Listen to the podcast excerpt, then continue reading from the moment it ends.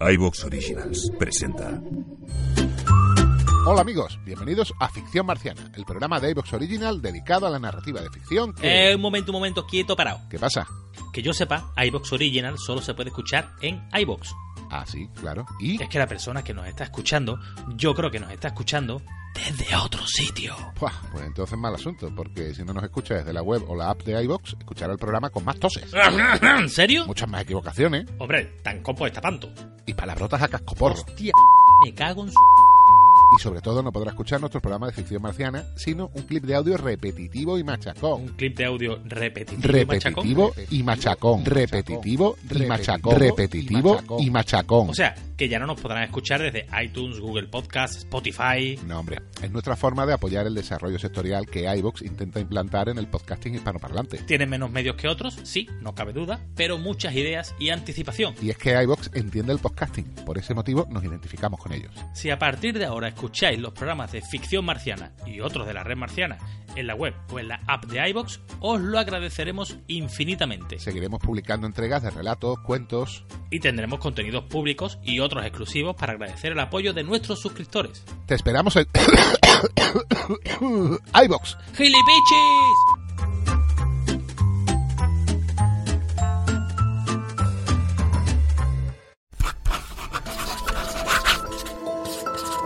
La Red Marciana presenta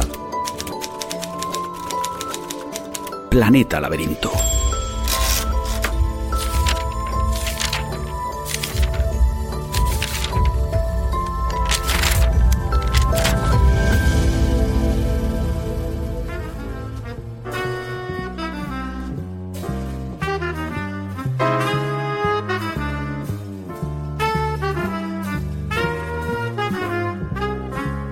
Bienvenidos a una edición especial de Planeta Laberinto, el podcast de Ediciones Minotauro y Planeta Cómic en la red marciana.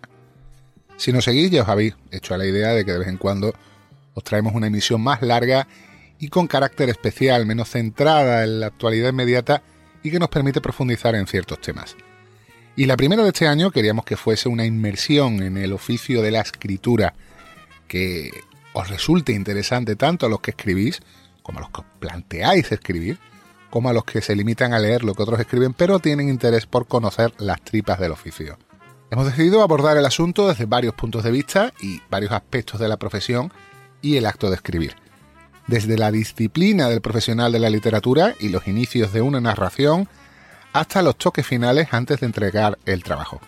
Lo haremos con varios escritores que han publicado en el sello Minotauro, algunos de ellos galardonados con el propio premio Minotauro y otros que ya son bien conocidos por nuestra audiencia. Y gracias a ellos obtendremos opiniones autorizadas y también, y esto nos resulta tan necesario como interesante, diversidad de puntos de vista.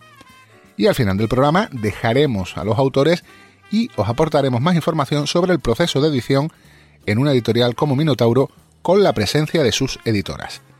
Aclarado el plan, os dejamos con nuestros entrevistados, esperando que aprendáis, disfrutéis y quién sabe, pongáis las bases para que dentro de un tiempo seáis vosotros los próximos entrevistados en Planeta Laberinto. Que lo disfrutéis.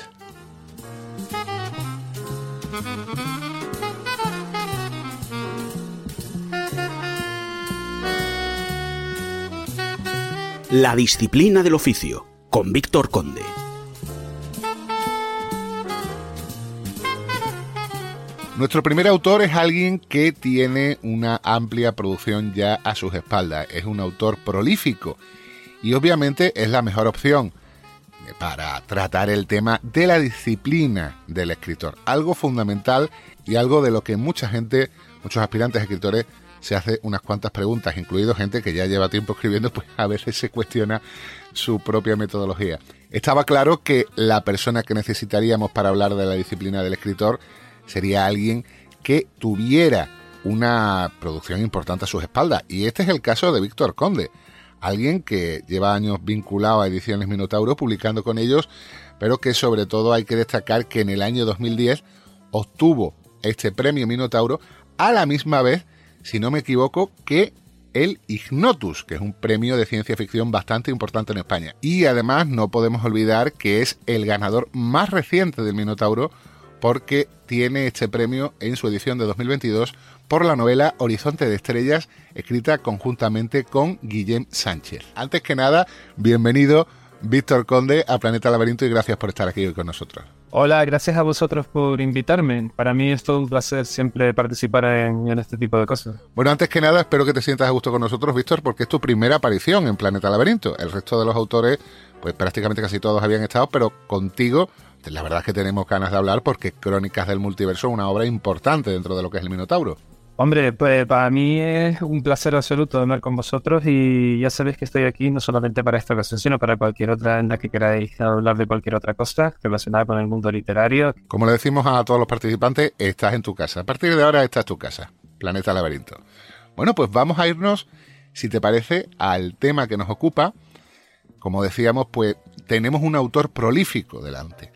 Entonces, eso es siempre importante cuando vamos a tratar el tema de cuánto tiempo hay que dedicarle a la escritura, cuánto tiempo semanal, cuántas horas, cuántas horas al día. Vamos a entrar en materia contigo de la forma más directa, porque puede haber bastantes diferencias entre las horas al día que dedican a la escritura aquellos que deciden dedicarse a ello en serio, pero ¿cuál sería a tu modo de ver el número ideal de horas diarias y cuántas páginas? Bueno, eh, eso depende mucho de la capacidad eh, de, cada autor, porque eh, hay un montón de variables que entran y que son diferentes para cada persona que se sienta a escribir. Yo tengo un amigo, por ejemplo, que solamente es capaz de escribir de noche cuando yo, por ejemplo, de noche me desconecto totalmente. O sea, yo de ah, ya estoy tan cansado. Eh, claro, porque yo me levanto por la mañana temprano, me paso el día entero haciendo cosas y cuando llega ya la noche estoy tan agotado y tan cansado que es como intente ponerme a escribir eso ahora, lo único que voy a conseguir es sacar un truño abominable. Entonces, eh, la, la, cosa es que eh, a mí el, la parte más creativa, lo primero que tienes que identificar es cuál es la parte más creativa del día para ti. Para mí es por la mañana. Yo he descubierto que rindo mucho más trabajando por la mañana en un horario típico de oficina, ¿saben? de, a lo mejor de 9 a partir de las 9 de la mañana y hasta la 1 o así, que, que por la tarde. Por la tarde también rindo, pero estoy como más cansado y ya por la noche ya se me desconecta completamente el cerebro. O sea que tendrían que ser, tú ya te has habituado al horario de mañana. Yo estoy muy habituado al horario de mañana. De hecho, hay días en los que hago maratones. Mm. Bueno, no tengo nada que hacer, no tengo no tengo otros compromisos, ni, tengo que hacer otras cosas ese día. Y entonces me hago maratones de mañana y descanso al mediodía y luego sigo otro ratito por la tarde y demás. Pero claro, hay que identificar cuál es el momento en el que tú te sientes más creativo, en el que mm. rindes más. Y dentro de eso, número de horas, número de páginas, ¿tú tienes alguna regla ahí? Bueno, eh, yo suelo sacar una media de entre 7 eh, y 9 páginas diarias. Eh, a veces un poquito más, a veces un poquito menos, dependiendo de si estoy muy cansado vamos a poner una media de 8 páginas diarias, ¿vale? Eh, esa media, pues, evidentemente no es constante y hay que retocarla porque tienes que releer lo que has escrito y, corregir todas las meteduras de pata que hayas, que hayas metido y, y, incluso refinar un poquito la prosa. Pero para hacer eso yo confío en lo que, en lo que son las las diferentes fases de reescritura de un texto. Normalmente yo escribo un texto en bruto, lo releo, le vuelvo a dar una, una segunda pasada y normalmente ya con esa segunda pasada, desde hace bastantes años no me hace falta una tercera, sino que ya desde con esa segunda pasada ya lo considero listo como para mandárselo al concurso que sea necesario o al editor. Y cuando antes nos hablabas de horario de mañana, pues podríamos decir, por ejemplo, de 9 a 2, 5 horas. Sí, por ejemplo, es un, es un buen, con una pausita medio para tomarte un café, alguna historia, algo así. ¿Sabes? Porque claro, cinco horas seguidas delante de un ordenador. Claro, sí. Hay que estirar las piernas. Claro, hay que estirar un poquito las piernas, pero... Pero bien, bien, sí, ese es un buen horario. Mira, le he preguntado a algunos escritores, a algunos autores que van a participar en esta emisión, a los que vamos a escuchar después, precisamente por este asunto. Me decía Bernard Torello, eh, cuando escribí la segunda novela, me obligaba a escribir de 8 a 13 cada día, pues prácticamente un horario similar al que tú nos has dado, fines de semana incluido. Algún día a lo mejor escribía menos porque tenía algún compromiso, pero eran ocasiones muy puntuales. Había días que escribía mucho y otros que escribía poco, pero lo importante era estar ahí las 5 horas diarias saliera lo que saliera, incluso aunque al día siguiente borrara todo lo que había escrito el día anterior. De media, añade, eran unas 5.000 palabras por semana. Y Salva Rubio me dice que él trabaja 8 horas al día, pase lo que pase, a veces 10 y en épocas de entrega la cosa se puede ir de madre a 12 o más. No cree Salva en el número de páginas diarias porque la mayor parte del tiempo uno no escribe prosa, sino que gran parte del proceso, tal y como él lo entiende, consiste en hacer esquemas de estructura, mapas de tramas, desarrollo de personajes, documentación, etcétera, que son labores parte del oficio y sin las cuales no se puede escribir prosa. Y precisamente con otro autor clásico que como Salva ha estado ya en tres ocasiones, esta va a ser su tercera, eh, en Planeta Laberinto, bueno, Bernard también, precisamente, han hecho la tripleta. Carlos Isí, que es uno de los autores más vendidos en España dentro de lo que es este campo, tú lo conocerás seguro, me va a responder en su propia entrevista. Próximamente en este mismo programa, podríamos decir. Porque Carlos decía que quería desarrollar un poquito más el tema, que no quería dejar ahí algo escrito, sino que quería que hablásemos del asunto con más detenimiento. Si te digo que me llama la atención el tema de las horas, de lo que es eh, la hora en la que el cerebro está más productivo. Yo recuerdo hace años, le hice una entrevista al, al escritor cordobés Antonio Álamo, Antonio que ha sido también precisamente director del Teatro López de Vegas de Sevilla, y él me decía que él era escritor nocturno, porque yo le comentaba que yo escribía sobre todo por las noches, y él me decía, yo he sido escritor nocturno hasta que descubrí el horario de mañana. En ese momento me decía, me quedé tan encantado con ese horario de mañana que desde entonces no lo he abandonado. O sea que mm, se puede decir cada uno produce a una hora, pero también sería interesante probar a salir, como se suele decir hoy día, de la zona de confort, ¿no, Víctor? Sí, eh, a ver, vamos a ir por partes. Eh, yo no, no, creo en el número de páginas eh, fijo, sino que depende mucho de, la calidad de, lo que se esté produciendo. Entonces, ha habido veces en las que en las que si yo veo que lo que estoy produciendo no, no alcanza los mínimos, lo tengo que dejar y tengo que esperar hasta que el cerebro se encuentre más reactivo.